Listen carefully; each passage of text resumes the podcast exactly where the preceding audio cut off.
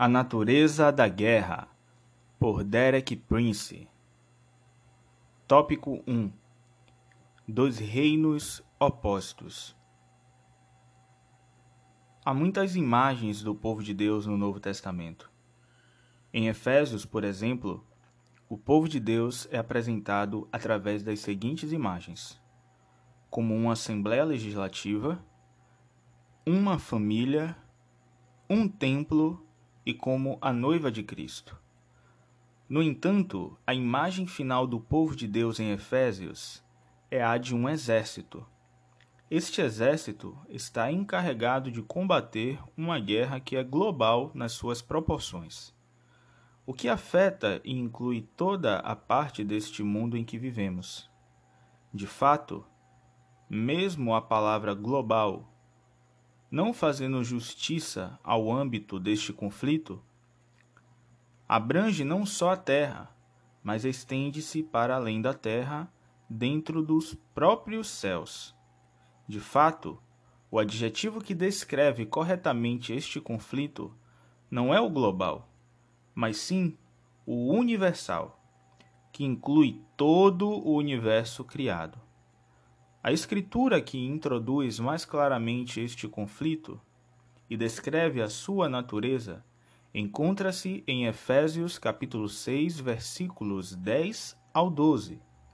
Vou citar primeiro a versão de João Ferreira de Almeida e em seguida vou comparar com algumas outras versões. Quanto ao mais, sede fortalecidos no Senhor e na força do seu poder revestivos de toda a armadura de Deus, para poderdes ficar firmes contra as ciladas do diabo. Paulo assume que, como cristãos, estamos garantidamente envolvidos numa guerra para a qual é necessário a armadura adequada e que o nosso adversário é o próprio demônio. No versículo 12, é explicado mais claramente a natureza dessa guerra porque a nossa luta não é contra carne e sangue, e sim contra os principados e potestades, contra os dominadores deste mundo tenebroso, contra as forças espirituais do mal nas regiões celestes. Na Bíblia Viva, que não é exatamente uma tradução literal, mas uma paráfrase, lê-se: Porque nós não estamos lutando contra gente feita de carne e sangue, mas contra pessoas sem corpos reis malignos no mundo invisível.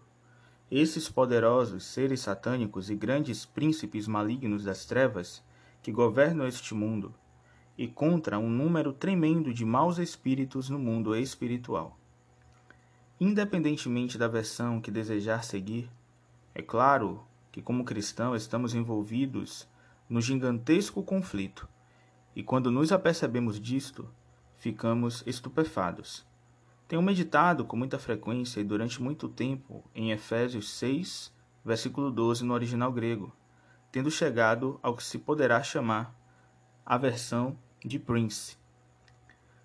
A nossa luta não é contra a carne e o sangue, não é contra pessoas com corpos, mas contra os governantes em diversas áreas e descendentes ordens de autoridade contra os dominadores do mundo das presentes trevas, contra as forças espirituais da maldade nas regiões celestes. Deixe-me explicar-me por que escolhi algumas dessas palavras. Eu disse governantes em diversas áreas e descendentes ordens de autoridade. Porque essa é a imagem de um reino altamente estruturado e bem organizado, com vários níveis de autoridade pelas diferentes áreas do seu território. Eu usei a palavra dominadores no dominadores do mundo das presentes trevas, porque o termo dominam descreve tão vividamente a forma como Satanás trata a raça humana. Observe que todas as traduções, exceto a Bíblia Viva, enfatizam que o quartel-general deste reino altamente organizado está nas regiões celestes. Aqui, então, estão alguns pontos que surgem a partir de Efésios 6, versículo 12. Em primeiro lugar, o conflito envolve todos os cristãos. e não algum grupo especial como missionários, evangelistas ou pastores, mas a todos nós. Muitos cristãos não têm entendimento sobre isso dessa forma. A versão King James, como não temos essa versão na língua portuguesa, traduzimos, traduzimos a letra pelo que achamos importante mencionar esta nota para não confundir o leitor. No versículo 12 afirma: Porque a nossa luta não é contra o sangue e a carne. Uma vez ouvi alguém comentar que a maioria dos cristãos pontuam esses versículos erradamente. Eles leem: Nós não lutamos, e ponto final. Por outras palavras, tudo o que precisamos fazer é de sentarmos no banco da igreja e cantar alguns hinos.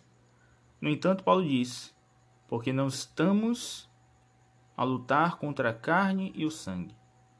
Considere também a importância da palavra lutar. Lutar é a mais intensa de todas as formas de conflito entre duas pessoas.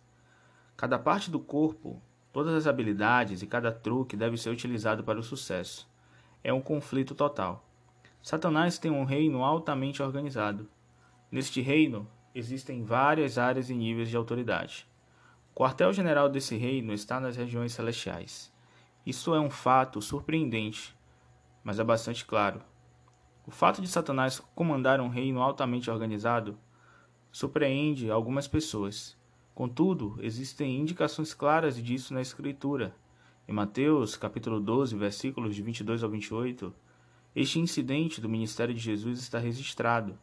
Jesus curou um homem que era cego e mudo, expulsando um espírito maligno.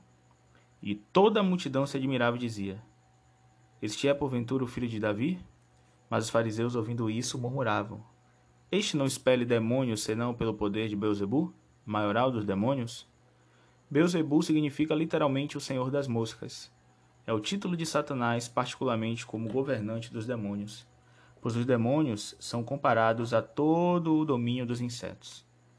Jesus responde aos fariseus no versículo 25, dizendo: Jesus, porém, conhecendo-lhes os pensamentos, disse: Todo reino dividido contra si mesmo ficará deserto, e toda cidade ou casa dividida contra si mesma não subsistirá.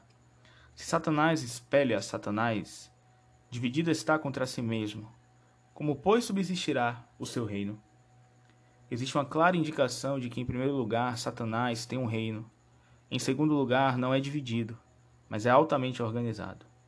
Em terceiro lugar, permanece e ainda não foi derrubado. Jesus continua: E se eu expulso demônios por Beuzebu, por quem os expulsam vossos filhos? Por isso eles mesmos serão os vossos juízes. Se, porém, eu expulso demônios pelo Espírito de Deus, certamente é chegado o reino de Deus sobre vós. Jesus menciona aqui outro reino, o reino de Deus. Em particular, ele descreve um ponto em que se torna visível o conflito entre estes dois reinos. Ele diz: Quando eu expulso demônios pelo Espírito de Deus, certamente é chegado o reino de Deus sobre vós. A implicação é que o ministério de expulsar demônios põe a nu as forças do reino de Satanás e também demonstra a superioridade do reino de Deus, porque os demônios são expulsos sob a autoridade do reino de Deus. E em última análise, há dois reinos em oposição: o reino de Deus e o reino de Satanás. Novamente, em Colossenses, no capítulo 1, versículos de 12 ao 14, Paulo diz: Dando graças ao Pai que vos fez idôneos, a parte que vos cabe da herança dos santos na luz. Ele nos libertou do império das trevas e nos transportou para o reino do Filho do seu amor, no qual temos a redenção, a remissão dos pecados. Repare novamente que existem dois domínios ou reinos existe o reino da luz, no qual resiste, reside a nossa herança, mas também existe o domínio das trevas. A palavra traduzida como domínio é a palavra grega exousia, que significa autoridade. Por outras palavras, quer queiramos, quer não, Satanás tem autoridade. Ele é o governante de um reino que a Bíblia reconhece. Portanto, estes dois reinos encontram-se envolvidos numa guerra mortal e a guerra está a chegar ao seu clímax nos nossos dias, assim como esses tempos em que vivemos estão a chegar ao fim. Continua.